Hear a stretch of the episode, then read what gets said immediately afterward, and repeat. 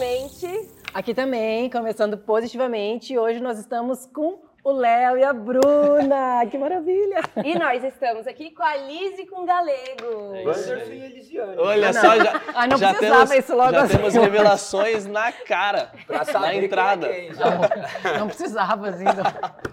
E por incrível que pareça, estamos aqui nos conhecendo pela primeira vez.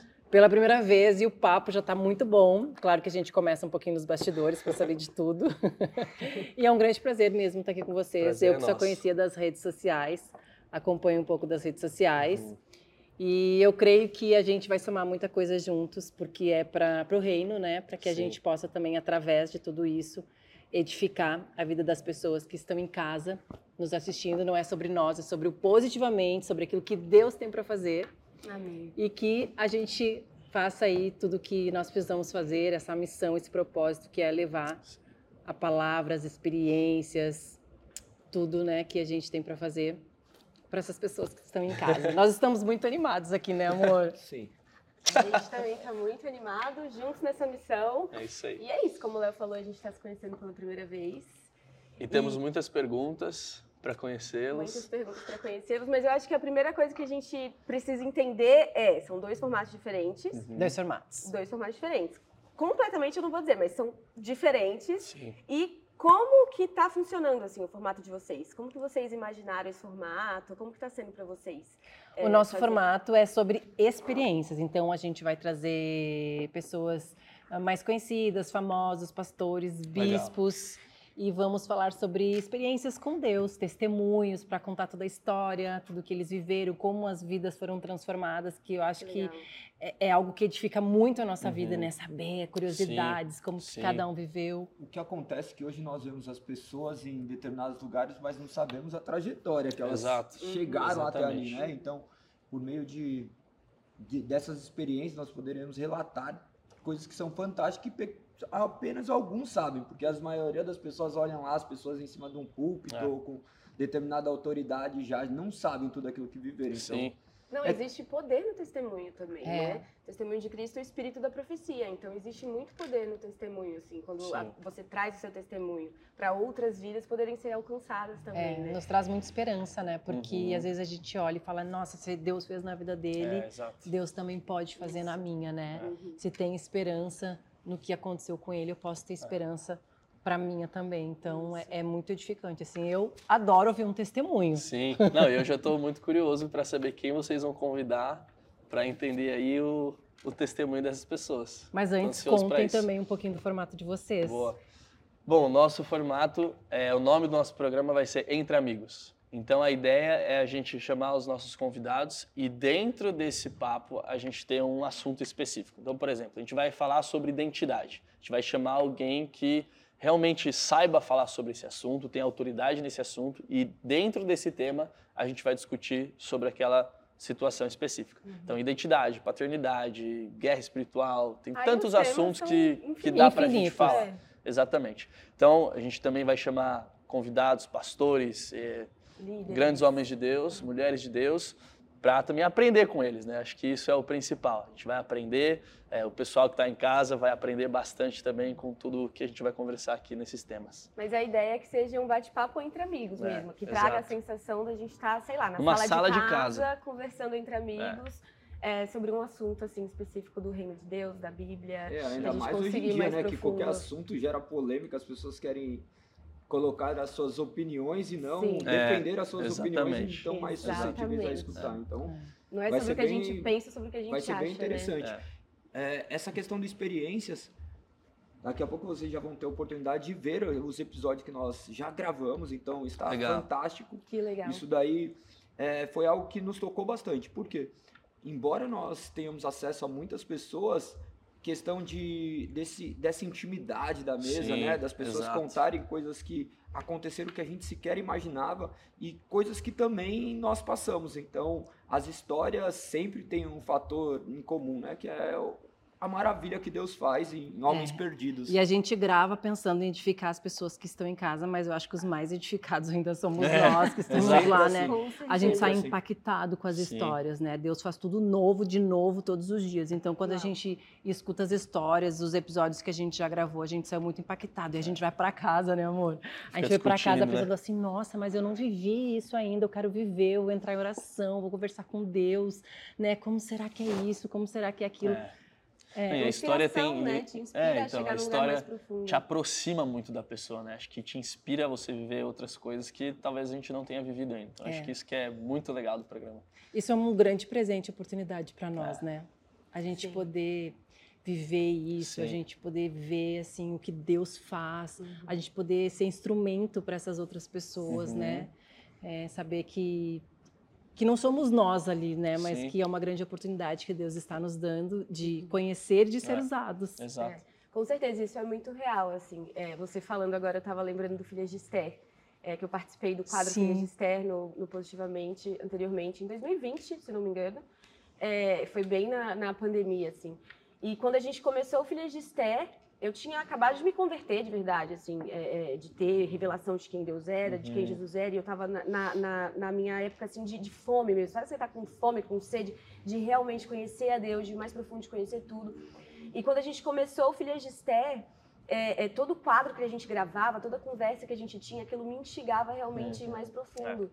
Eu acho que a gente ficou uns seis meses gravando, não lembro exatamente quanto tempo, oito meses. Eu sei que quando acabou, assim, a gente olhava para trás, eu e as meninas, a gente conversando, o quanto aquilo instigou a gente a realmente ir mais profundo, a ter mais conhecimento da palavra. É. E, e foi unânime, assim, todas as meninas falavam isso. Então, eu acho que realmente, assim, os mais edificados são sempre a Não, gente é, mesmo que tá ali, As né? pessoas que estão nos bastidores, todas aquelas pessoas que fazem parte desse, É. desse momento, é um momento único, né? Uhum. Embora é, a gente relativize isso, é inegável o quanto Sim, nós somos edificados. Sim. Nós participamos do, do Positivamente, logo no comecinho com a Jess também, Eu faz, lembro, faz alguns lembro. É. anos. Que legal. E foi um momento marcante também pra gente, porque embora a gente sempre conte nossos testemunhos, Sim. cada vez que você vai contar, nós temos acesso a lugares que nós havíamos esquecidos. Então é sempre Até novas importante. revelações, É, né? Assim, esse- de- é muito exato. importante lembrar de onde Deus nos tirou, né? Quem, Uhum. quem nós somos sem Uhum. Deus. E cada vez vem novos testemunhos, né? Total. Sim, sim. A história que não acaba mais. É. Glória a que o Deus pessoal por de casa isso, não né? pode perder um programa de experiências e um programa do Entre Amigos. Tem muita Sim, coisa para tem falar. Muita coisa para falar. E eu tinha pensado numa coisa que agora eu esqueci.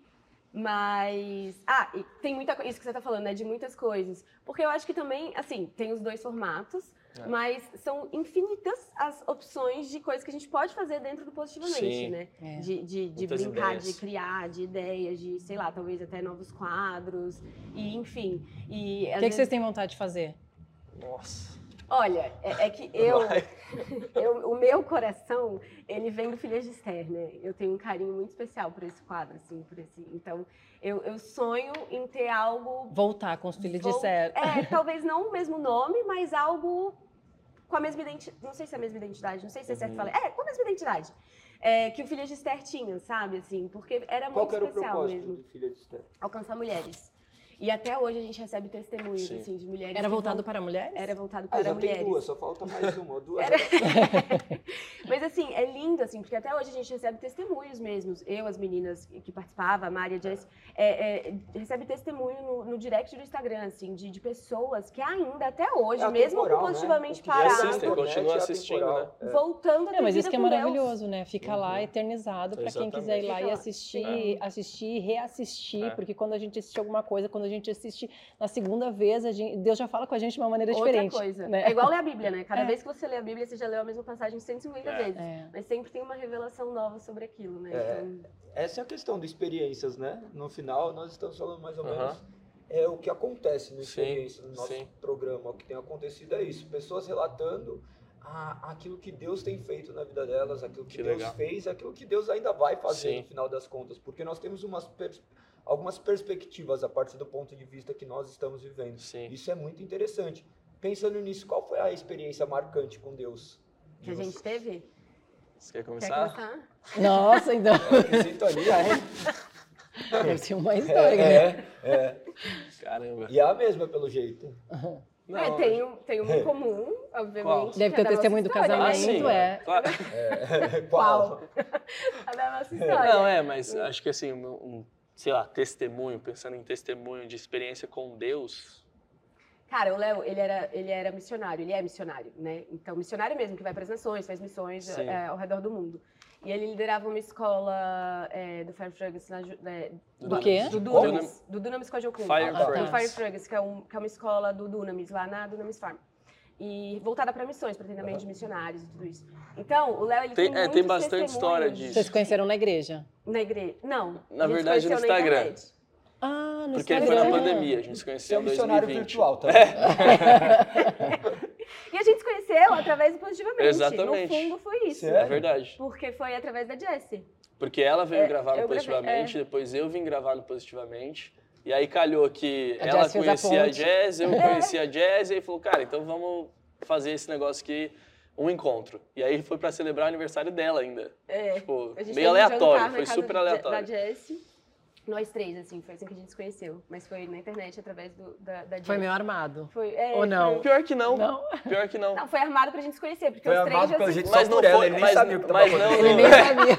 Entre Mas ela e a não- Jess. Mas não Ah, foi no sentido cupido, entendeu? Ah, vamos armar aqui pra vocês Quis dois você se saiba, né, amigo? É. Não, mas a Jessie nem sabia, mesmo assim, de nada. Vamos abrir outro programa agora que chama Revelações.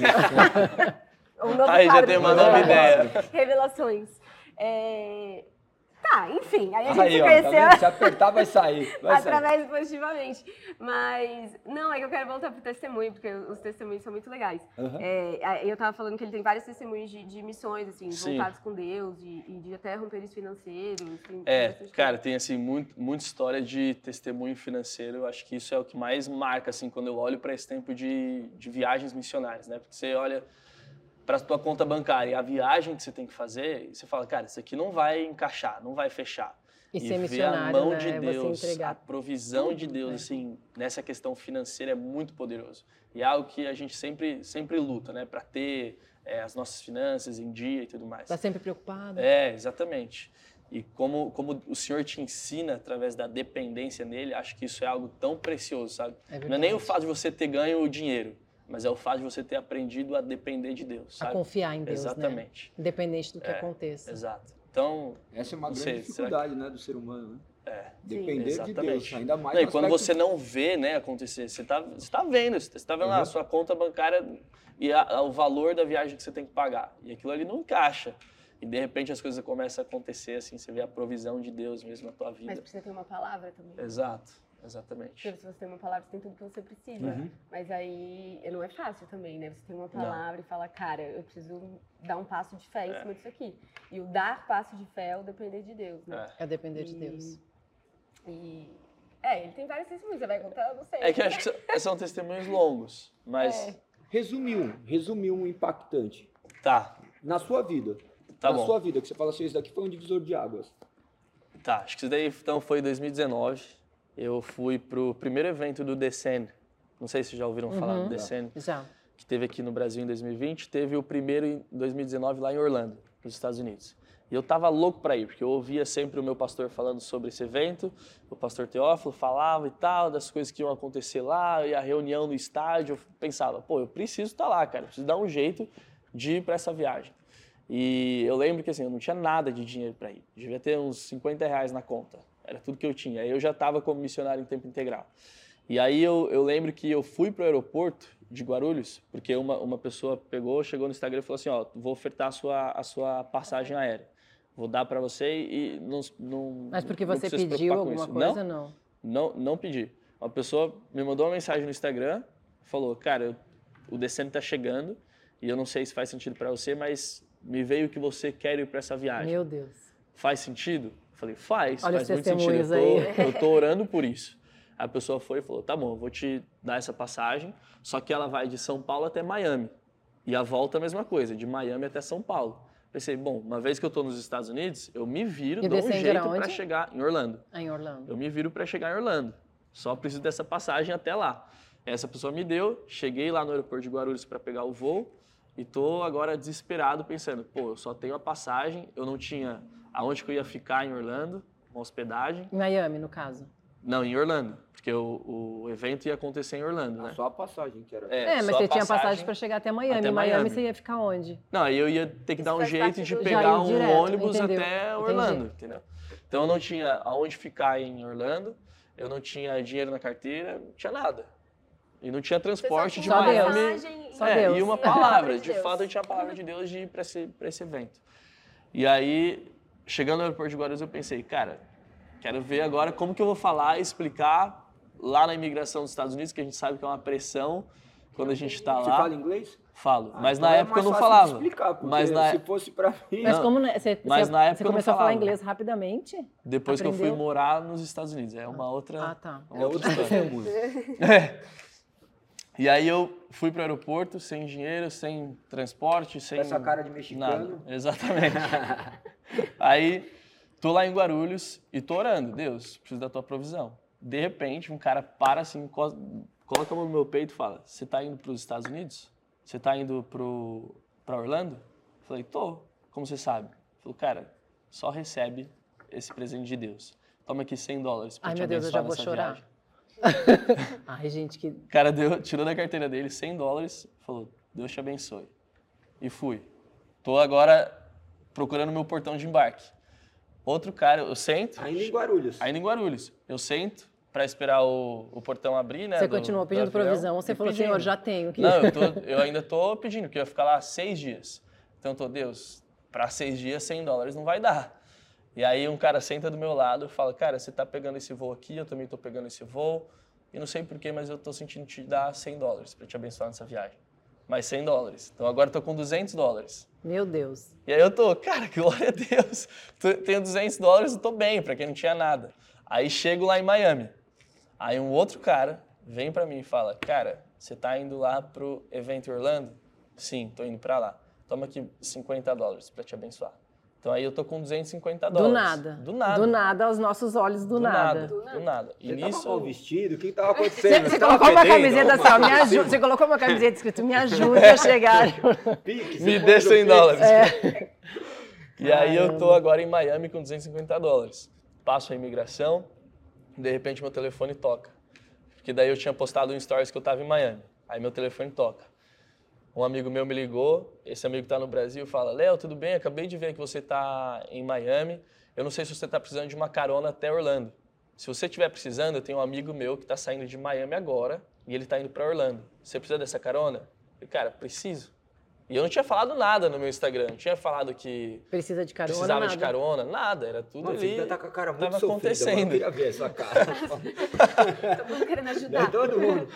Tava Deus na é testa, assim, eu Deus é preciso de provisão. maravilhoso, caramba. E aí eu pego essa carona com esse cara e eu penso, bom, e agora, né? falar ele pra vou eu falar pra ele do quê? Pra ele colocar no Waze aonde? Porque eu não tinha hospedagem também. E aí ele pergunta, e aí, onde que você vai ficar? Aí eu explico pra ele tudo aquilo que tinha acontecido e falei, olha, não tem onde ficar em Orlando. Ele falou, bom, eu tenho uma casa em Orlando, não se preocupe com isso, tem um quarto vago lá, você pode ficar lá durante todo o tempo que você for ficar em Orlando.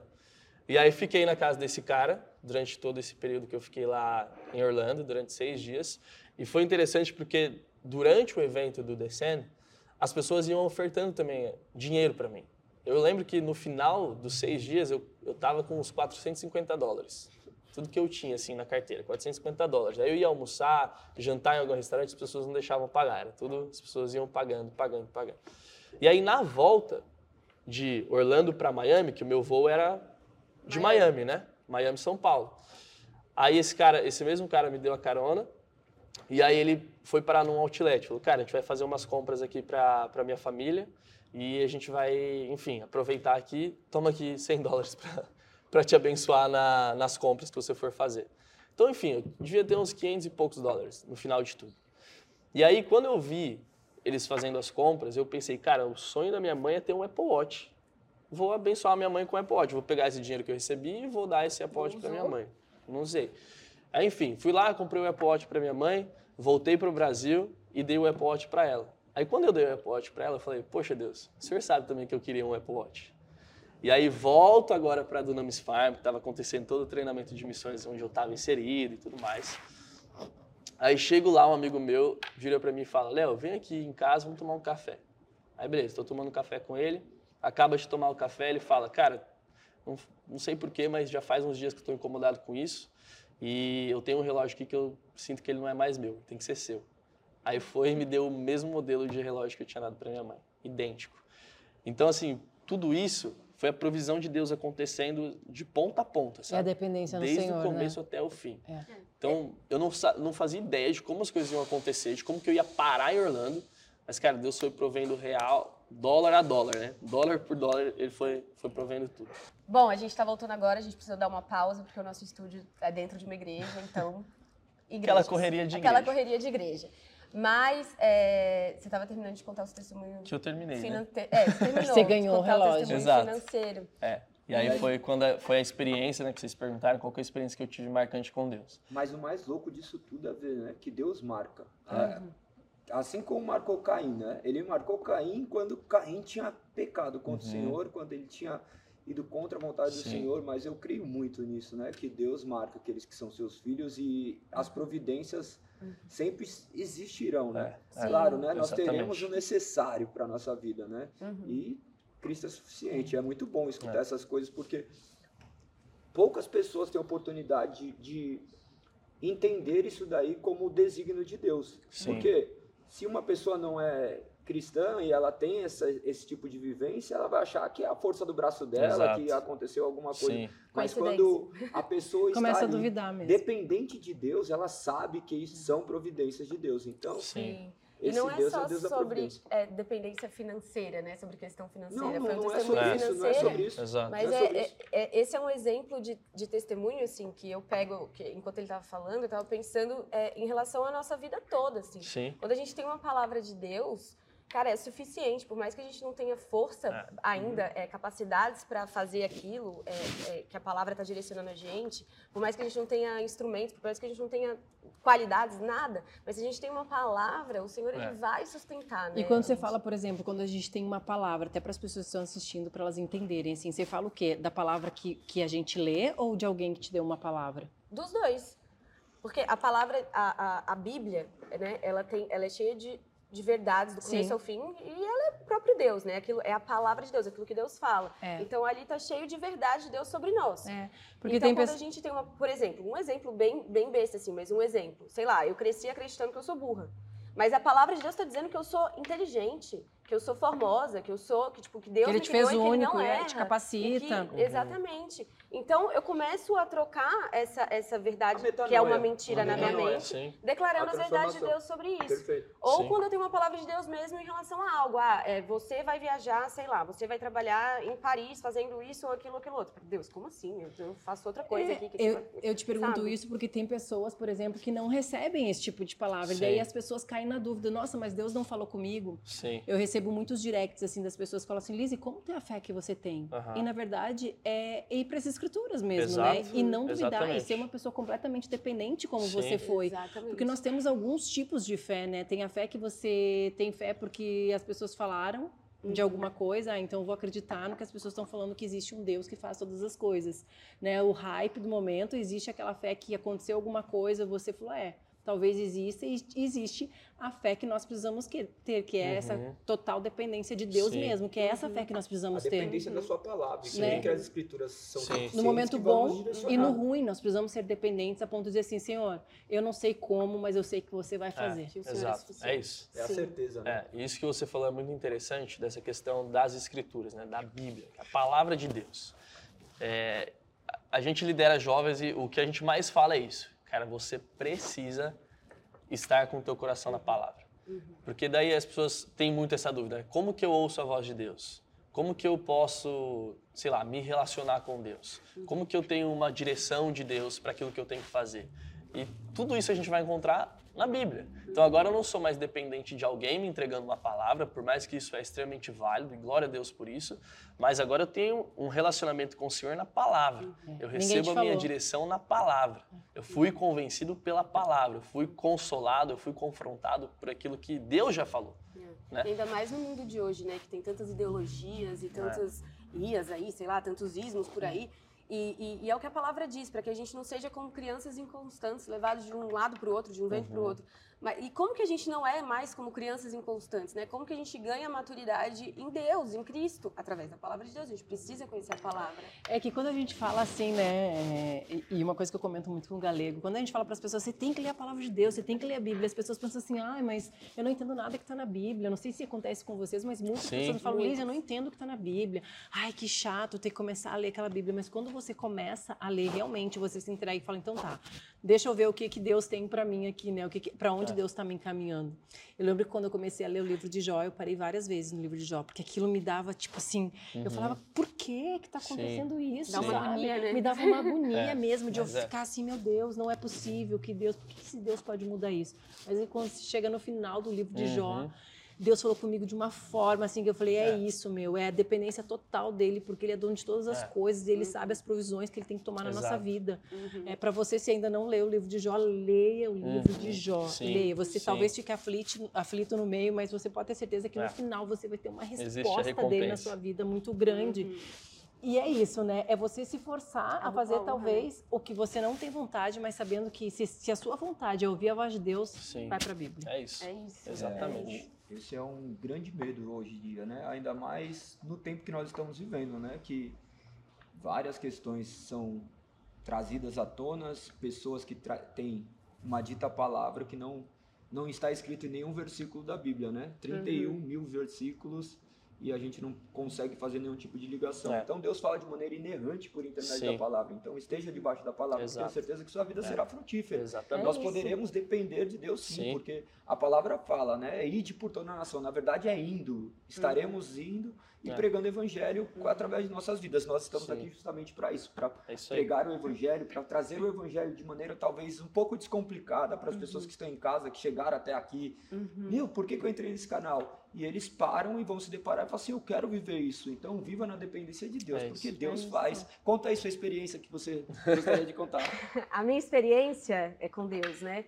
É, bom, bom, eu acho que eu posso contar um pouco da nossa experiência, assim, porque Pode. é que dentro da nossa experiência tem muitas coisas dentro também, assim. Mas, é, tá. Calma.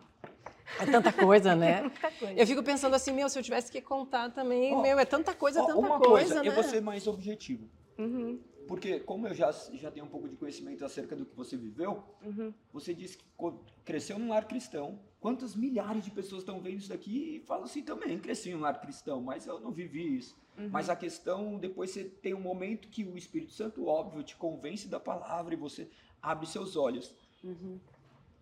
E Agostinho falava, né, que ele nunca esteve com Deus, mas Deus sempre esteve com ele. Então eu não quero saber agora desse momento que você esteve com Deus, nem do momento que você esteve com Deus aqui no começo, mas nessa ausência de Deus, quando você agora consegue olhar para o passado e falar assim, eu nunca estive com ele, mas ele sempre esteve comigo. Aquele Uhum. cuidado de Deus. Você fala assim, Senhor, se não fosse as suas mãos aqui, realmente, Senhor, eu não estava com você, mas Uhum. o seu favor estava sobre a minha vida e você me guardou, porque Sim. Desde antes da fundação do mundo você já tinha me chamado. É. Sim. É, bom, assim, é inegável que o Senhor, é, olhando pra trás, eu consigo ver a mão de Deus em absolutamente todas as coisas. Porque é isso. Eu cresci na igreja, com a, a minha mãe é evangélica, cresci com a minha mãe orando por mim e batalhando por mim, pela minha irmã, até hoje. Glória a Deus pela vida dela. E eu sei que eu voltei, inclusive, por causa dela, pelas orações dela, que ela semeou sempre na minha vida e na da minha irmã. É, Mas, assim, olhando pra trás, eu consigo ver a mão de Deus em absolutamente tudo. Mas, principalmente, assim, do Senhor me guiando até, inclusive, na minha carreira mesmo, assim. Porque eu, eu sou de Brasília. E eu nunca na minha vida tinha imaginado que um dia eu seria atriz. Eu não, não, não sou. Você não procurou? Não, eu não, eu não sou essa pessoa. Não fui essa pessoa que cresceu é, é, sonhando com Com ser ambição, atriz. né? É, tipo, ah, quando você, crescer, quando você crescer, você vai ser o quê? Você é atriz. Não. E, e aí eu, eu lembro que eu tava pra fazer é, vestibular, pra, pra escolher, né, que faculdade vai fazer, que universidade, não sei o quê. E eu sempre falei pra minha mãe, mãe, eu vou morar em São Paulo, que Mas em que que você Brasília. queria ser só pra matar a curiosidade toda? Não, eu ainda não sabia, tava completamente perdida, eu Você não sabia nem o que fazer, né? é alguma coisa? Não. Então. Eu não sabia nem o que fazer pra pra Aham. vestibular, assim. Eu lembro que eu marquei jornalismo, porque era a coisa que eu mais, das opções ali, que eu, que eu mais gostava, assim, mas ainda não era aquilo. E aí eu sempre falei pra minha mãe, falei, mãe, eu vou morar em São Paulo. Eu, eu, desde os 15 anos eu falava pra minha mãe, vou morar em São Paulo, vou morar em São Paulo, vou morar em São Nem sabia por quê, mas eu queria morar em São Paulo. Eu também. E aí, e aí quando, é, nessa época de vestibular, não sabia, estava meio perdida, me convidaram para ser modelo. Falei, quer saber? Vou ser modelo. Vou ser modelo em São Paulo. Aí eu vim pra São Paulo, bati na porta de uma agência que eu tinha conhecido. Eu sabia que era uma agência segura, obviamente. Não faça isso nas suas casas. Não vá pra qualquer lugar, porque você precisa ir pra um lugar realmente que você conheça, que você confie. Porque, enfim, tem muita. Sim. Tem Muito muita. um charlatão por É, aí, né? por aí. Mas eu sabia que era um lugar confiável e tudo mais. Vim, bati na porta e, e, enfim, um mês, é, com um mês de agência, é, é, eu fui para o Japão. Aí eu comecei a trabalhar no Japão, fiquei esse ano fora, trabalhando fora. Nossa, mano. É, aí eu, eu Você ficou um ano no Japão? fiquei dois meses e meio no Ah, tá. Japão. Aí eu fiquei indo de país em Tá. país. Eu fui para Paris, para Milão, mas trabalhando como modelo. Uhum. E aí, é, fiquei uns três anos trabalhando como modelo. Pra quem não queria ser modelo, Pra hein, quem já não queria ser começou. modelo. É. Internacional. Aí, é, É. Fiquei uns três anos trabalhando como modelo e aí começou aquele negócio dentro de mim. Cara, mas não é isso ainda. Precisa, preciso de algo mais. Ainda não é isso. Não é isso que eu quero pro resto da minha vida. Aí eu fiz. Aí surgiu a oportunidade de fazer um final de semana de um curso voltado para TV e cinema. E aí eu fiz. Aí nesse curso eu falei, cara, é isso que faltava. Tipo, é isso. É isso que eu quero na minha vida. Aí, a agência, essa agência que eu trabalhava, ele- eles tinham lá uma área voltada para o comercial, que eles tinham ligações com produtores de elenco, um pouco mais com esse lado. E aí surgiu uma oportunidade de fazer um teste para malhação.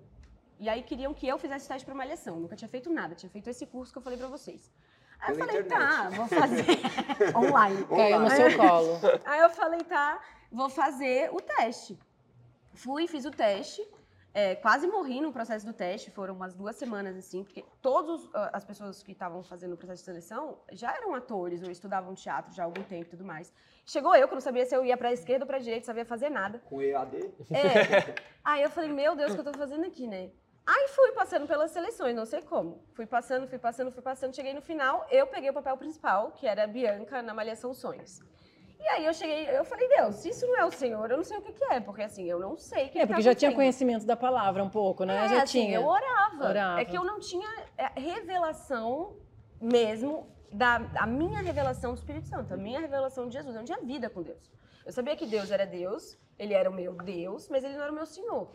Entendeu? Eu não tinha vida de santidade. Eu não entendia isso, o que, que era santidade. Não tinha revelação do porquê da santidade. Pra mim era um pode, não pode. Aquela história, Entendeu? tinha um Salvador, mas não tinha um Senhor. né? Exatamente, eu tinha um Salvador, mas eu não tinha um Senhor. Mas assim, eu orava, quando o negócio apertava, eu orava, eu lia, já tinha lido a Bíblia algumas vezes, mas eu não tinha revelação, então não adianta. Quando você não tem a revelação, você não tem, você não anda. E, né? e a real é que quando a gente tá nesse meio também, quando a gente cai no mundão, a gente é muito iludida pelas coisas que a gente tem, principalmente nesse meio de Sim. televisão e fama. Não sei se principalmente, mas foi o meio que, que eu vivi, que você viveu, assim, porque como eu não vivi nos outros, outros Sim. meios, eu não posso dizer que é principalmente, mas Aham. eu sei que esse meio Uhum. é muita oferta de muita coisa. Então, na verdade, a gente não para pra, pra chegar e falar, Senhor, me guia. Muitas Sim. vezes eu acho que as pessoas têm até medo de orar e falar, Senhor, me guia, porque se o Senhor guiar, pode ser que eu não vou viver isso. Eu acho que Uhum. Acho que é melhor eu nem orar. Quantas pessoas não devem passar por isso? Quantas pessoas deixam de Sim. orar porque achando que o que elas querem pra vida dela é É. melhor do que Deus tem, É. né? Não, e agora você falando isso, justamente assim, eu voltei pro Senhor, eu não voltei por amor. Eu não voltei porque eu tava lendo a Bíblia, eu tive uma revelação, e aí o Senhor, o Espírito Santo desceu, e eu comecei a chorar, e meu Deus do céu. eu- é, não, eu voltei pela dor. Eu voltei porque algo aconteceu na minha vida, minha vida virou de cabeça pra baixo, e eu falei, cara, eu não consigo lidar com isso aqui se não for, se não for Deus. Eu não sei lidar com essa situação. Tipo, eu não consigo. Eu não vou conseguir viver com isso aqui. Eu preciso conhecer o Senhor, eu preciso que o Senhor lide com esse negócio aqui. E daí, pro Senhor lidar com esse negócio aqui, que foi que eu comecei a jejuar, eu nunca tinha jejuado na minha vida. Eu comecei a jejuar, eu comecei a jejuar, eu comecei a realmente guerrear a minha resposta da minha situação com Deus. Que eu falei, Deus, eu preciso que o Senhor intervenha nisso aqui. E o que, que foi que aconteceu, gente? E nesse processo. É, a gente pode conversar depois disso melhor. o- o- Você nunca, você Esse nunca- é um outro episódio. você nunca outro contou isso? você já contou isso? Não, essa parte não. Essa parte, essa parte ainda não. Mas a gente Caramba. pode montar outro Olha, episódio. deixa eu te falar uma coisa, Bruna. Eu, é, é muito engraçado eu olhando seu testemunho, assim, porque eu passei por coisas bem parecidas e eu tive essa fase onde eu pulava a parte realmente Aham. onde eu tinha me convertido, porque eu não tinha coragem de contar. Eu não tinha coragem até o dia que eu tive. Uau. Era uma coisa que ainda. Lembra, amor? É muito, Não, ela é muito um forte. processo. Ela foi um processo. E você contando a história é a mesma coisa de eu vê-la contando. Sim. Então, É, pra gente é muito Menina, é legal isso. igual. Quando eu A olho, eu falo, questão- caramba, a me vejo é nisso. Você foi morar no Japão, ela foi morar num, num quarto sozinho, dormindo numa cama, É. no chão. Então, enquanto uma modelo tava Sim. comendo também pão com mortadela, a outra tava comendo caviar. Então, é, Ou não. é a realidade. É, mas mas, é- não é Oh, amor, não, não, é não, a não. realidade. Ela só tava não fora é do tão Brasil. glamour é. assim, né? É, quer dizer, não é nada glamour. Mas, só parece. Mas, é, Mas, não, assim, Aí é- você é que envolve tava outras pessoas jejuando. também, Sim, entendeu? aconteceu E- algo e você. É, Uhum. aconteceu algo que minha vida virou de cabeça para baixo. Eu falei, Deus, eu preciso que o Senhor intervenha nisso aqui. E aí foi quando eu comecei esse processo de jejum que eu falei, cara, se eu. E aí eu lembrei daquela passagem que fala que certos é, é, é, tipos de espírito e tal, só jejum e oração, né? Certos tipos de, de, Casta- de Castas. Aí eu falei, cara, eu preciso jejuar, eu preciso jejuar. Aí eu comecei a jejuar, orar, jejuar e orar, jejuar, jejuar e orar, e só eu e Deus na minha casa. Aí foi, veio a pandemia, e daí só tava eu e Deus mesmo, que eu não conseguia falar mais com ninguém. Aí veio a pandemia e ficou só eu, Deus e meu filho dentro de casa. Então eu jejuava e orava e lia a Bíblia o dia inteiro. Eu entrei nesse processo muito intenso, assim, que foi esse processo que me levou a realmente ter uma vida com Deus, eu realmente ter, começar a ter revelação do Espírito Santo. Eu entrei no processo de, de, de aprender a ouvir a voz de Deus, porque eu não sabia, eu não conseguia reconhecer a voz de Deus. E aí eu entrei nesse processo de, de aprender a reconhecer a voz de Deus, de, de, de, de dependência, de dar passos de fé, de, de ousadia mesmo, é, é, é, através da voz dele, ouvindo a voz dele e tudo mais.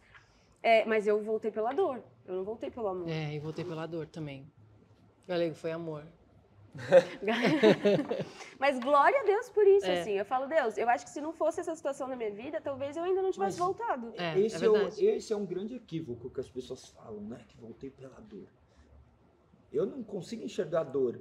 Bendita a dor que te fez enxergar Cristo. É, mas então é não dor. existe. Sim. Não, é que existe tava dor, doendo mas Mas é questão- natural. É. Então, quão bom e maravilhoso é sentir uma dor que te aproxima de Cristo. Sim, Sim, Então, maravilhoso. olhando aos olhos humanos, isso daí é repugnante, mas olhando Uhum. com os olhos espirituais, bendita essa Sim. dor que nos fez Uhum. enxergar Fez- Cristo. Mas é que É a gente vê depois, né? É, mas então, mas é o processo. Então, essa é a esperança. Se você está no momento de dor, saiba que em breve as providências de Deus chegarão na sua vida e você encontrará esse Amém. verdadeiro amor. Porque sim. a gente não enxerga isso.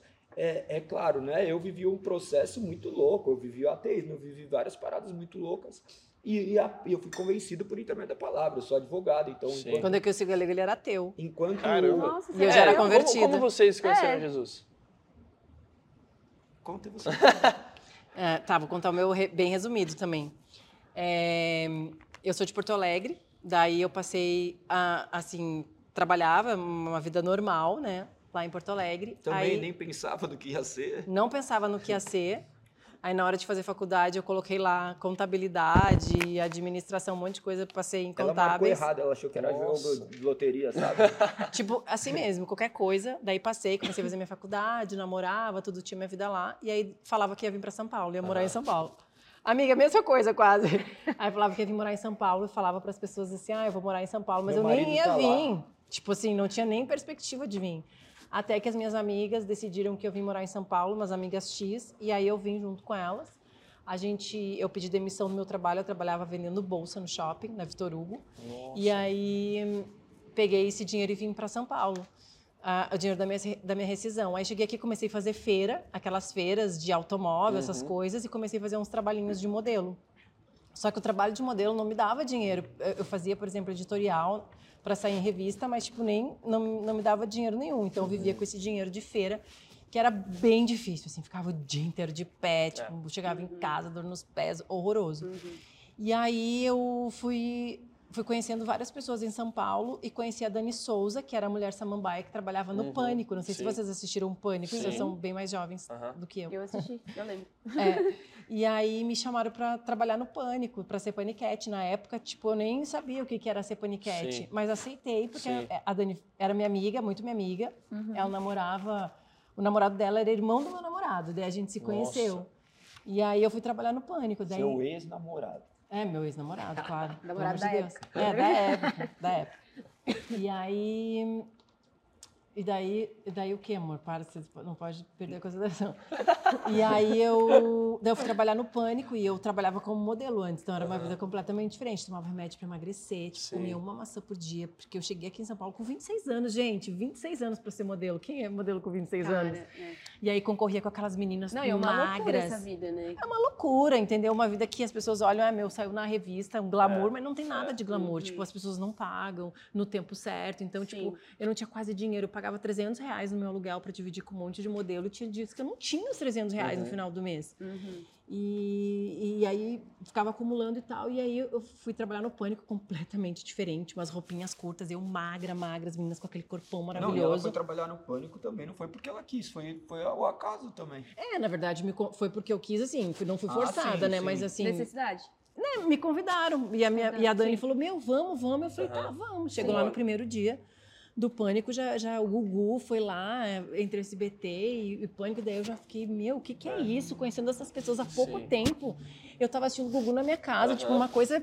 Tipo, Exato. muito longe de mim, agora o Gugu aqui do meu lado. Uhum. Sabe? Umas coisas muito loucas começaram a acontecer. No meu primeira semana, eu já fiz um evento com todo o elenco, ganhei 500 reais. Imagina eu demorar pra ganhar 300 É, reais no, no mês. mês. Sim. E aí comecei a viver aquilo. Daí começou assim uma confusão na minha cabeça. Primeiro eu tomava remédio para emagrecer, para ser muito magra. Daqui a pouco eu já via aquelas meninas com aquele corpão assim, e eu me sentia horrorosa do lado delas, né? Tipo toda magrinha, modelinha, e elas e ainda comecei a viver aquele processo de pânico e tal, com o tempo tomei anabolizante, comecei a me mudar com aqueles padrões, né? Romanos 12, 2. Uhum. Não se molde aos padrões do mundo. Mas eu comecei a me moldar em todos os lugares que eu ia. Tipo, eu nem, sab- nem sabia quem que eu era. Tipo, Aham. era modelo, então vamos mudar esse Sim. padrão. Era paniquete, então vamos mudar esse padrão. Sim. Aí beleza, fui paniquete por um tempo, fui muito famosa, vivi, vivi muitas coisas assim de fama, de coisas que eu jamais imaginava viver. Eu lembro que eu ficava em casa assim assistindo o DVD da Ivete. Logo que eu entrei no pânico, eu, eu tava lá com a Ivete, do lado da Ivete, no trio, no camarim, sentado do lado da Ivete, entrevistando a Ivete, tipo assim, começaram a acontecer coisas surreais na minha vida. Mas eu nunca busquei por ser famosa, então nunca subiu pra minha cabeça a ponto de eu me achar Uhum. Uhum. fa- famosa, vamos dizer assim. O ego subiu, sabe? Mas eu, eu, eu- eu vivia uma, uma coisa louca, assim. E daí saí de lá, fui pra Fazenda. aí Ah, fiz um tá. reality show A Fazenda, fiquei em terceiro lugar. Aí Isso depois. com 26? Não, eu já tinha 30. Tá. Já tinha 30, já tinha ficado no pânico e tal. Aí, com 30 anos, eu fui fazer reality depois fui trabalhar com a Ana Hickman. Daí eu fiquei trabalhando na Record Ah, tá. um tempão, uns três anos, sendo repórter da Ana Hickman. Aí vivi um monte de coisa e tal. Aí o que aconteceu? Quando eu saí, acabou o programa da Ana Hickman na Record, eu era contratada do programa dela, não da Record. Certo. Acabou meu contrato e eu abri uma loja de roupa. Falei, ah, vou pegar esse meu dinheiro, vou investir, vou virar empresário. Uhum. Daí tava um belo dia lá, em cima da minha, da minha loja de roupa tinha uma clínica de estética e tal, tava um belo dia fazendo massagem. Recebo um, um meu celular assim toca, recebo umas fotos. E aí, na época, ainda recebi essas fotos do meu namorado, que eu tinha na época. E daí ele falou, nossa, recebi umas fotos suas, não sei o quê. Daí quando eu olhei as fotos assim, eu falei, meu Deus. Quando eu cheguei em São Paulo, eu tive um namoradinho. E eu deixei ele tirar foto em momentos íntimos de uma câmera fotográfica. Nossa. Eu nem era famosa. Tipo, nem existia crime de internet como existe hoje, Uhum. entendeu? Então, assim, nem era de celular, era porque a gente nem tinha celular bom naquela época. Tipo, a, Sim. hoje faz, sei lá, muito tempo. Foi em 2013 isso, Uhum. faz 10 anos. 10 anos que saiu a foto, faz 20 anos já isso. Quando eu cheguei em São Uhum. Sim, Paulo, há sim. 20 anos atrás. E aí, quando eu vi aquelas fotos, eu falei, meu Deus. Sabe quando Deus sabe a parte Sim. que vai te pegar? Caiu o Tipo chão. assim, caiu o chão, acabou minha vida. Eu falei, meu, eu não quero mais ser nada. Eu não quero mais ser famosa, eu não quero mais aparecer, eu só quero desaparecer. Não quero mais nada. E aí começou a transformação na minha vida, assim. Na época eu frequentava um centro de candomblé. Nossa. E assim, eu ia pra célula, ia pra centro de candomblé, ia pra centro espírita. Eu ia porque eu era sedenta por Deus. Uhum. Eu queria encontrar Tava Deus em algum buscar, lugar. Eu tava buscando em algum lugar e eu não sabia onde eu ia encontrar. Uhum. E eu lembro que eu fui lá, pensei assim, um dia eu saí de casa e pensei assim, meu, eu preciso chegar lá e fazer com que ninguém mais veja essas fotos. Uhum. E eu cheguei lá e falei pra ele, eu quero que você tampe os olhos de todo mundo. E aí a gente começou a conversar sobre a minha vida e a minha melhor amiga era cristã. E a minha melhor amiga tinha ido morar comigo há poucos dias. E aí eu falei pra ele assim, ah, eu, tenho uma amiga e tal, só que ela é cristã e ela não para de falar de Deus e abrir a Bíblia e tal. Ele falou assim, é, é, é, eles realmente eles têm algo sobre a vida deles. A gente não mexe com eles. Uau. E aí quando eu ouvi isso, eu falei assim, Uau. meu, é isso que eu quero pra minha vida. Já levantei, Nossa. Conversei, levantei, fui pra casa e falei, nunca mais volto, eu quero servir ao Senhor. Uau. E aí liguei pra minha amiga e falei assim, atrás o pastor é missionária, porque como eu ia em células, um pastor e uma missionária deixaram um telefone e falaram assim, ó, você entrega pra Lizzie que um dia ela vai chamar a gente. Uau. Uhum. E aí chamei eles, eles começaram, a gente começou o propósito de quarta-feira de oração em casa. Eu não queria mais ser famosa, eu não queria mais nada, eu não queria mais viver a vida que eu vivia. E realmente Deus fez uma transformação completa na minha vida. Nossa. Comecei a viver milagre, milagre, milagre, assim, e, e- e ver o agir do Senhor na minha vida e eu não tinha coragem de contar isso. Uhum. Em nenhum podcast, porque eu tinha muita vergonha. Uhum. Muita vergonha, sabe? De ter vivido isso, de ter deixado, de ter colocado o meu corpo, assim. Por mais que eu já tivesse colocado o meu corpo à exposição e estava em exposição no pânico, uhum. uhum. não era algo, assim, uma intimidade minha, né? Era uma intimidade minha que eu vivi. Sim, sentiu violada, né? Completamente violada, assim. Uhum. Mas em nenhum momento nessa época eu culpei ninguém. Eu comecei a olhar para dentro de mim e falei, por que, que eu estou me permitindo a viver isso? Uhum. Sabe? Porque eu estou me permitindo a colocar a minha vida é. nisso, uhum. nessa vida. Uhum. E aí foi isso, gente. E aí depois tem vários testemunhos com esse meu marido maravilhoso, né, amor? E o Senhor traz dupla honra no lugar da sua vergonha. Esse é o maior milagre, né? Esse é o maior, maior milagre. A família que eu tanto sonhava. Eu tenho dois filhos maravilhosos. A gente vive uma família para honra. Vocês se conheceram com quantos anos? Você já tinha? Eu tinha 33 e ele... Ah. Eu tinha 35, você tinha 33, né, amor? Você é um pouquinho mais Ah, você é mais novo. Eu também. também. É. Não, nota-se, né? Olha. Como? Não, me senti ofendido agora, mas sério. Não, eu tô jovem, tô jovem. É, e gente... você, Galego? Nossa, o meu é muito louco, né? Porque eu cresci num, num lar onde tinha uma crença, né? Que era católica, com uhum. o espiritismo. Então, no final das contas, eu vivi uma série de, de questões. Eu frequentei centros espíritas ao longo da minha adolescência. Fiquei vivendo várias uhum. coisas assim, mas sempre fui muito curioso para saber como eram as paradas. Andava com guia, não tinha a, a fé. Uhum. Só que daí com 16 anos, 17 anos, já começa a mudar algumas coisas dentro de você, já começa a pensar outras coisas, já começa a se questionar Sim. se aquilo ali de fato é, é Deus. Uhum. E eu sempre surfei, sempre gostei da natureza, então olhava, me conectava com Deus olhando a natureza, uhum. vendo todas as coisas. E Sim. eu cresci num mundo antagônico, né? Porque eu cresci em bairro periférico, daí meu pai virou advogado, ele se formou, tudo, né? Uhum. Então a gente teve uma mudança, uma ascensão social e a Sim. gente mudou de paradigma. Então tudo isso começou a gerar muitas mudanças dentro de mim, questiona, questionamento. Uhum. Entrei na faculdade, quando entrei na faculdade, aí veio à tona essa questão da descrença, porque uhum. eu comecei a fazer direito também e eu sempre fui muito correto com algumas coisas. Eu eu sempre gostei das coisas muito certinhas. Muito certinhas. Já assim. com outras. Algumas coisas. Algumas coisas. Eu sempre gostava de algumas coisas muito certas, assim, que nem eu. Eu queria muito a justiça, sabe? O senso, do homem de, justiça, de fazer, fazer justiça. Uhum. Primeiro porque eu cresci em bairro periférico, Sim. eu vi, eu nunca bebi, nunca usei droga. Uhum. Eu vi o que a droga e a bebida faz numa vida de uma pessoa. Uhum. Então, meu problema é, social era outro. Meu problema uhum. social era meus, meus vícios internos quanto a, a, a mulher, quanto Sim. à depravação mesmo Sim. do uhum. ser humano, que era a imoralidade sexual. Então eu vivi isso até os 18 anos. Eu já tinha, tive experiência sexual muito cedo, então uhum. eu vivi uma vida caída. E eu tenho um, um, pai que ele tinha duas famílias, né?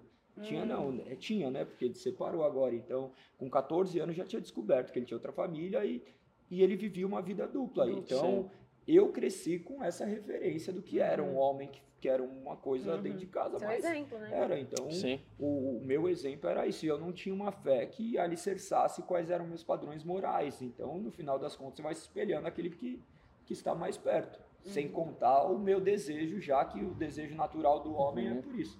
Então, com 18 anos, quando eu entrei na faculdade, eu comecei a, a ver o que, que era o direito, né? E eu falava assim, tá vendo?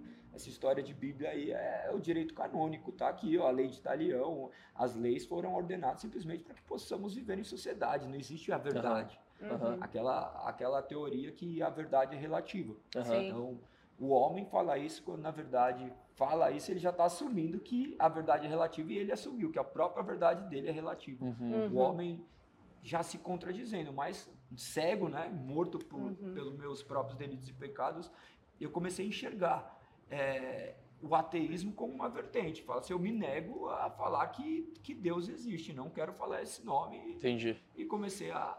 Uhum. E não tinha medo de falar, eu sempre fui um...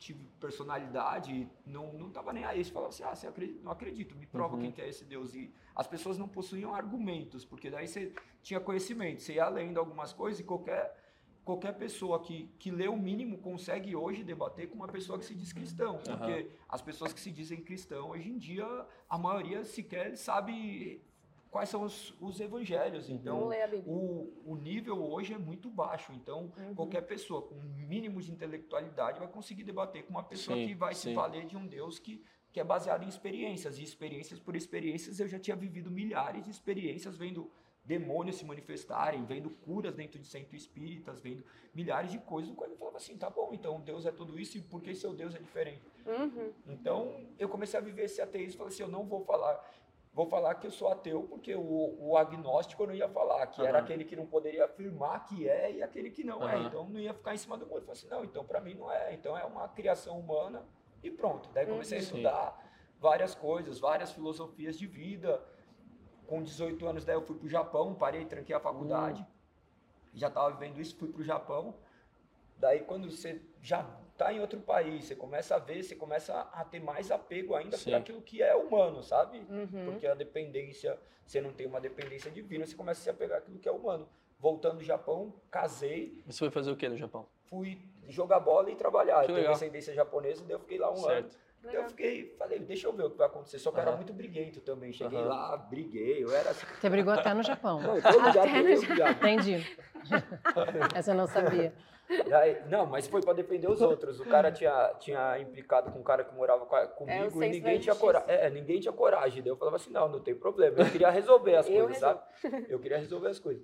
Daí eu cheguei, voltei do Japão, tava namorando, comecei a nam- namorar três meses a menina engravida. Eu tinha 19 anos, né? 19 anos, Nossa. ela tinha 15. Daí chegou Nossa, 15 ela tinha anos 15 grávida. anos. Daí Meu chegou, Deus. "Meu, e aí? Ah, agora já era.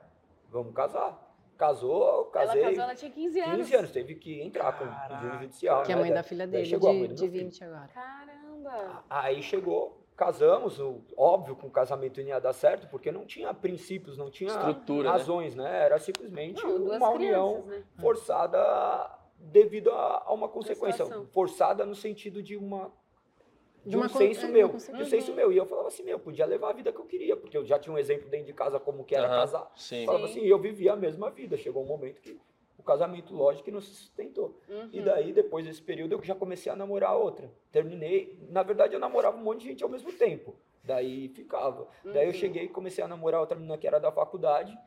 Três meses também engravidou. Daí chegou, tive outra filha. Tive outra filha, essa filha com outra mulher. Falei assim, agora eu só vou ficar com essa. Falei assim, chega, senão é muito complexo. Eu, não- eu tinha aquele negócio de ficar maquiando as paradas, sabe? Hum. Minha filha vai achar que eu sou uma coisa, porque. Uhum. é, é aquela, é aquela questão, né? Os, são nossos filtros. Então eu comecei a viver a mesma coisa. Comecei a namorar com a mãe da segunda. Sim. E daí eu também me envolvi com a mãe da primeira também. Meu, era uma bagunça. Minha Sim. vida era uma bagunça. Era uma orgia, sabe? Tipo, Misericórdia? Aham. eu só vivia isso. Pra mim Sim. era isso, porque eu não bebia, não fumava, não usava droga. Pra mim, o, o meu prazer era. Sim. Mas Era é que inconscientemente esse foi o seu exemplo, né? Então você inconscientemente É. buscava isso na É, vida. mas. é, Porque a Amor, gente- é é assim, com isso. Assim, desculpa, né, falar, às vezes a gente fala assim, mas assim, é falta de estrutura familiar. Perfeito, perfeito. Uhum. Mas não, Também, não, também, não, né? Não é só falta de estrutura familiar, porque eu conheço pessoas que têm vida completamente É. destruídas, só que eles possuem referências que, que encontram de outro lugar. Eu creio Sim. muito na depravação do humano, humano, né? O Uhum. homem caído, do qual o pecado está em todos nós, e em cada um vai se manifestar de alguma Uhum. forma. E aquilo ali me atraiu de certa forma, Sim. e eu vivi Sim. Uhum. essa vida. Mas faz muita diferença, né, uma família estruturada Lógico também que para o faz, crescimento lógico das que faz, lógico que faz, isso daí é o correto, é o Ah. correto, mas infelizmente, né, infelizmente a nossa natureza humana é caída, por isso que nós podemos explicar hoje, porque famílias perfeitas possuem pessoas, às vezes, que vão chegar e vão causar distúrbios para a sociedade dentro Uhum, da própria uhum. família, justamente por causa da depravação. Mas enfim, aí quando eu cheguei, me se- também continuei namorando e tal, vivendo uma vida dupla e ficava mantendo, porque eu não queria manter a minha filha vendo esse tipo de coisa, de, de um monte de mulheres. Uhum. Só que um dia minha filha fez uma pergunta para mim, eu falei isso daí há pouco tempo atrás, que me bugou. Ela chegou, eu estava indo visitá-la, daí tava eu, ela e a mãe dela. A primeira filha, eu estava namorando a mãe da segunda. Daí chegou a gente conversando, ela falou assim, pai, por que, que a Luísa tem direito de ter a mãe e o pai junto e eu não? Nossa. Nossa. Daí lembra aquele livro O Mundo de Sofia, que começavam a fazer milhares de perguntas? Então era uma pergunta que eu já não conseguia resolver. E isso me causou uma ruptura, assim, de tipo, falando assim, meu, eu vou ter que viver desse jeito agora, eu não vou. E para mim eu já tinha família, para mim o que eu vivia ali já era uma família. Eu falei assim, vou viver desse jeito. Uhum. Não queria mais casar, não queria casar porque eu não queria também fazer com que ela saísse da casa dela e depois tivesse que voltar, porque eu não, não acreditava no amor, não, não entendia que o amor, o que era o amor. Uhum. Não, não, sabia uhum. nem o que, que era. Para mim era, uhum. era para mim o amor se resolvia numa relação sexual e acabou. Sim. Uhum. E acabou. E quando chegou eu continuei mantendo esse relacionamento, um relacionamento completamente conturbado. Eu tive uma filha, essa filha aí era especial, só que a gente só ficou sabendo depois com dois anos, né? Porque Sim. ela não estava se desenvolvendo. Aí uhum. quando foi ver, ela teve cardiopatias, ela teve que operar, operou Sim. o coração.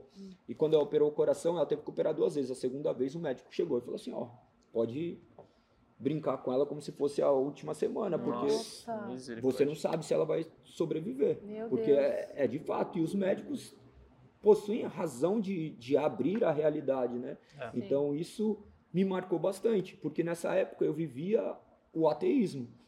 Só que o meu ateísmo era muito dependente da natureza. Uhum. Então, a natureza do qual ela é detentora de todos os poderes, né? Que, que fazia tudo.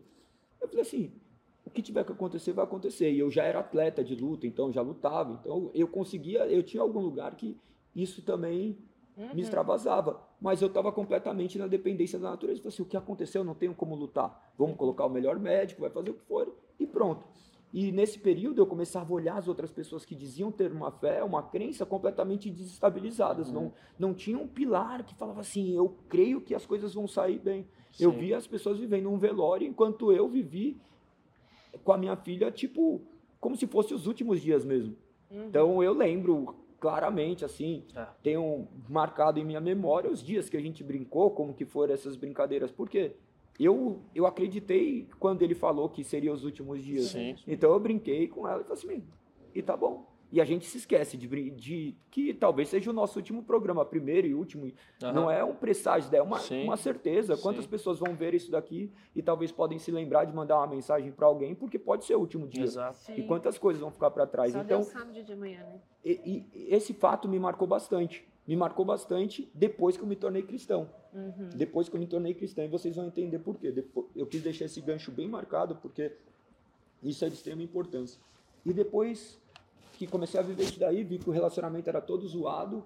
E daí eu tinha terminado com a mãe da, da segunda filha e cheguei e comecei a me relacionar com, com outra pessoa.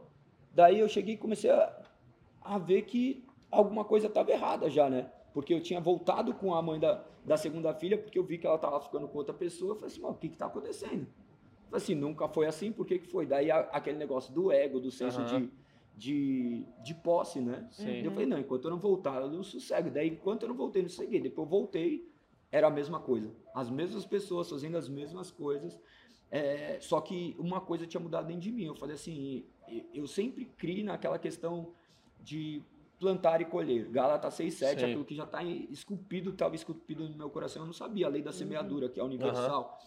Então eu falei assim, eu só estou colhendo aquilo que eu plantei. Então eu deixei. Falei assim, eu sofri no sentido de que eu não estava ligando, eu não tava ligando não, mas eu estava aprendendo, tipo, como eu luto, eu faço analogia tudo com a luta, eu estava tomando soco sabendo porque eu estava tomando soco, sabe? Uhum. Então eu falei assim, então tá bom. Daí eu falei assim, a partir daquele momento eu falei assim, não vou mais viver essa vida desse jeito. Uhum. Ou eu tô uhum. namorando, ou eu não tô, daí eu fazia minhas depravações, mas não envolvia um relacionamento. Daí eu comecei a namorar uma pessoa porque eu falei assim, não quero mais ficar me envolvendo com um monte de gente, porque uhum. isso daí eu tô ligado que é zoado. Mas peraí, daí você já tinha acabado com ela e já começou a namorar acabado, outra pessoa. Começou a namorar outra pessoa. Então, só que eu namorava uma pessoa que era mais nova, aí, tipo, uhum. eu não queria ter nenhum relacionamento, porque eu cuidava da minha mãe, então eu assumia a questão paterna do lar e eu cuidava da minha mãe, dos meus irmãos, meu pai por ser meio uhum. ausente, embora ainda provedor, embora fosse... Meu pai é uma pessoa que tem muitas qualidades, é. assim, não é, meu pai é uma pessoa maravilhosa, Sim. temos um relacionamento maravilhoso, mas Sim. em algumas coisas não foi meu, uhum. foi meu exemplo, mas hoje eu vejo que foi um exemplo Sim. errado. Então, minha mãe é uma pessoa fantástica. Então, aí quando eu comecei a assumir esse papel, eu era tipo o marido da minha mãe, sabe? Que ficava cuidando e eu falava que minha mãe era minha mulher. Eu falava assim, não, por que, que eu vou morar com alguém? Eu tenho uma mulher em casa que cuida de mim, que uhum. lava minha roupa, que deixa eu trazer a mulher que eu quiser em casa, que não me incomoda, nada. Né? Ajudava me pra mim eu tinha uma vida maravilhosa, uma vida perfeita. Tinha carro, tinha casa, eu tinha tudo, não precisava de nada. Uhum. De nada. Eu falei assim, pra que que eu ia precisar de alguma coisa? Tá tudo maravilhoso. Duas filhas maravilhosas, Sim. tinha uma vida tranquila. Daí eu comecei a namorar, esse namoro foi indo, foi indo, mas era só pra. Tipo, era uma companheira. Não era nada- uma companheira, porque eu gostava de surfar, eu gostava de assim, algumas coisas eu continuava mantendo. Uhum. Só que ela começou a ver que, meu, como que uma mulher se relaciona com um cara com um filho. Isso é muito difícil. É muito Uhum. difícil. Como era mais nova, daí tinha que sair. Não, não pode sair, não, não pode Sim. sair, tô com meus filhos. Sim. Vai sair. Vai sair, Sim. não. Não pode, tem Tem filho. Daí vamos viajar, não posso, tem filho. Daí eu falei assim, não escolhi isso. Ela falou Uhum. pra mim um dia, falou, não escolhi isso. Eu falei assim, demorou então, vai viver sua vida, da hora. E tipo, Sim. vai viver sua vida, não Aham. quero ficar. Eu sabia Sim. já qual, quais é. Então daí foi viver a vida dela e tal.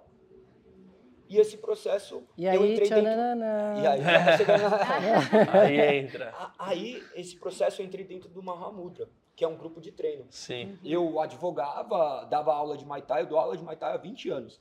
Então, eu dava aula, de manhãzinha, acordava cedinho, ia dar aula e nunca precisei de um centavo da aula. Eu amava dar, amo dar aula, né? Então eu dava aula, aí chegou e eu entrei no Mahamudra, que é um grupo de treino. Uhum. E eles têm princípios orientais, né, que fala dos três pilares, corpo, alma e espírito, de uma maneira muito Certo. é, palpável para mim era no momento, né? Sim. Então fala de uma questão da, da Uma criação, filosofia, de uma né? filosofia. de- E como eu gostava muito de filosofias orientais, assim, que já tinha estudado budismo, uma série de outras de outras crenças, eu Aham. amava estoicismo, epicurismo, eu olhava e, e gostava disso.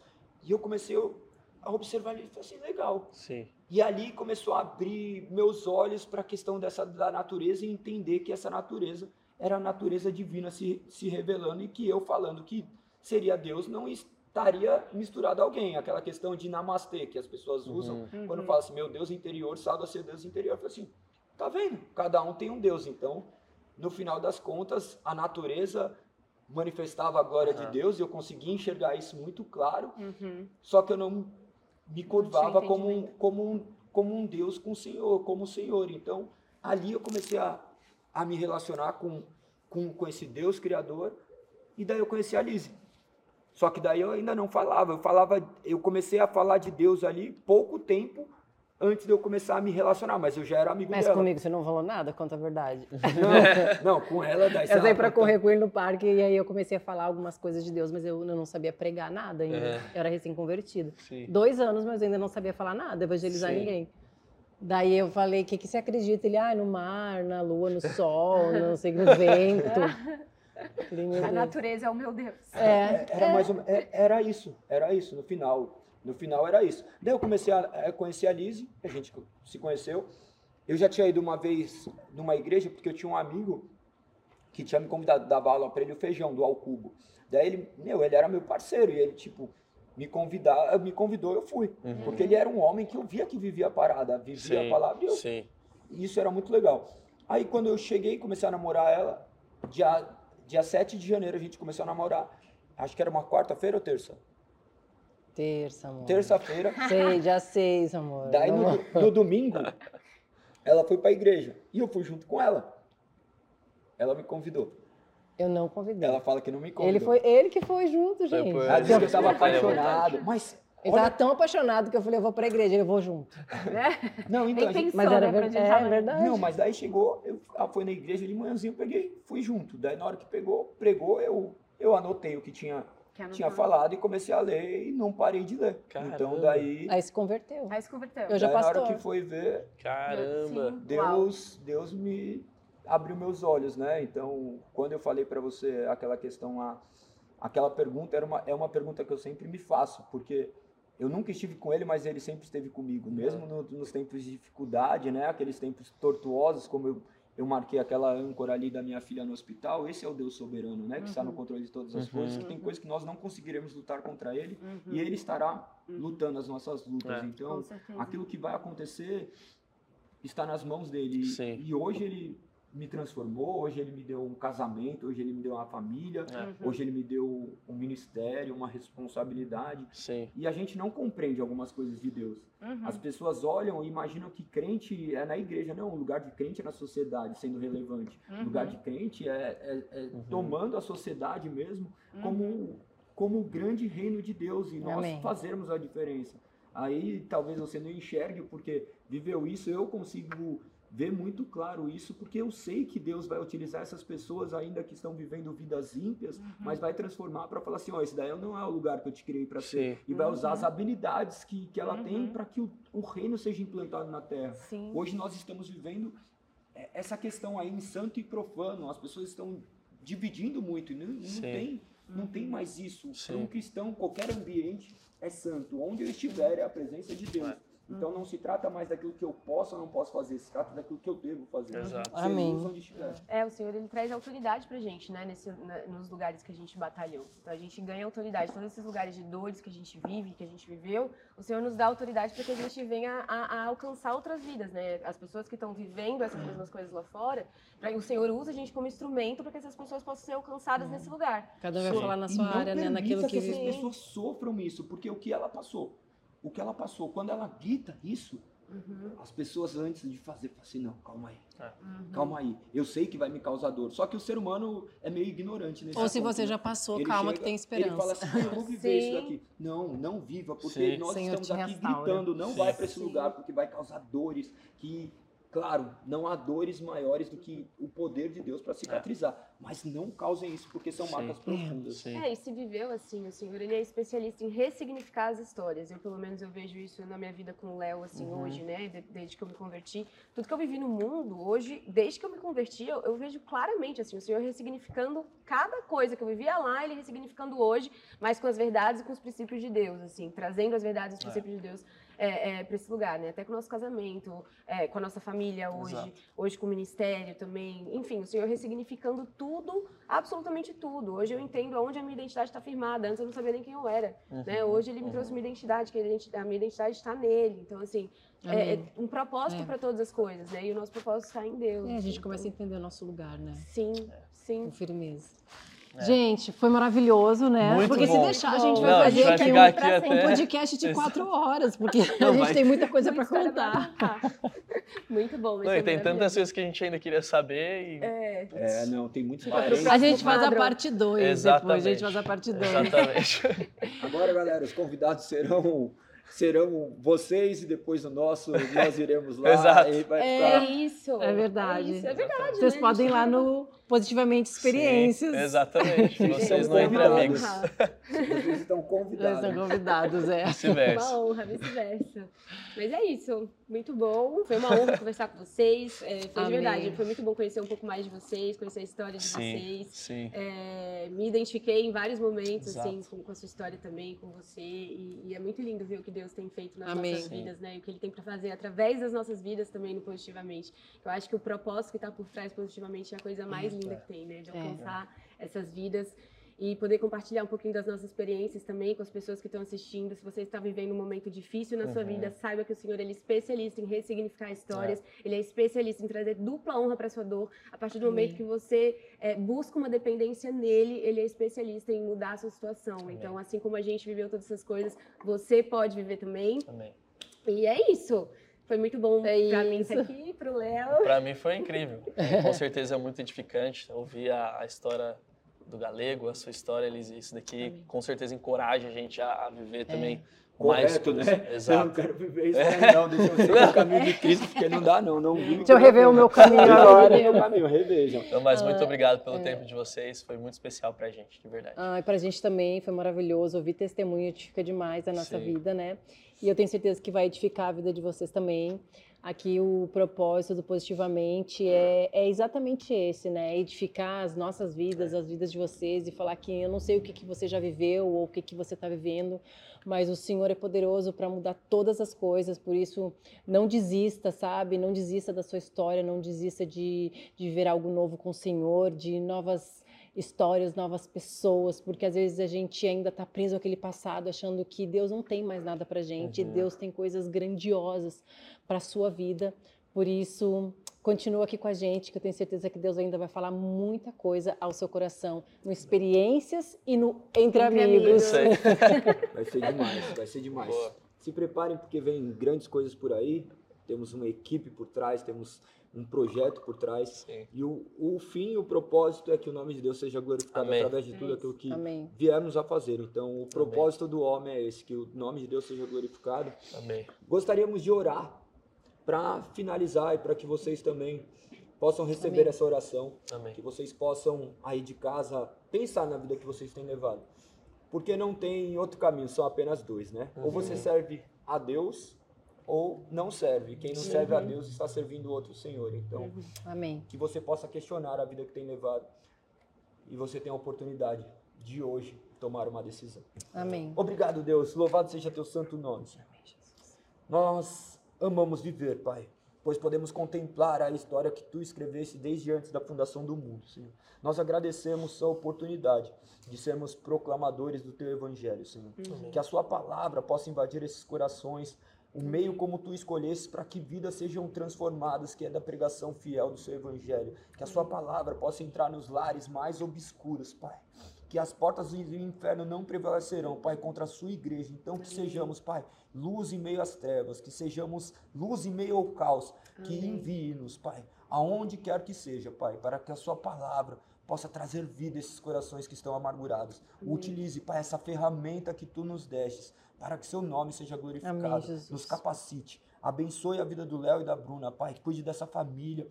Os envie, Pai, não somente como missionários, não somente como pessoas, Pai, mas como servos de Cristo, ao Amém, qual Jesus. estarão preparados para todas e quaisquer adversidades, assim como nós, Uhum. Pai. Não, que não seja sobre nós, mas sobre o teu santo e poderoso nome, Pai. Que sejamos unidos em Cristo. É assim que nós oramos e clamamos a Ti, Pai. Em nome de Cristo Jesus. Amém. Amém. Amém. Deus à Amém. frente sempre. Valeu. Tchau, gente. Deus abençoe. Valeu.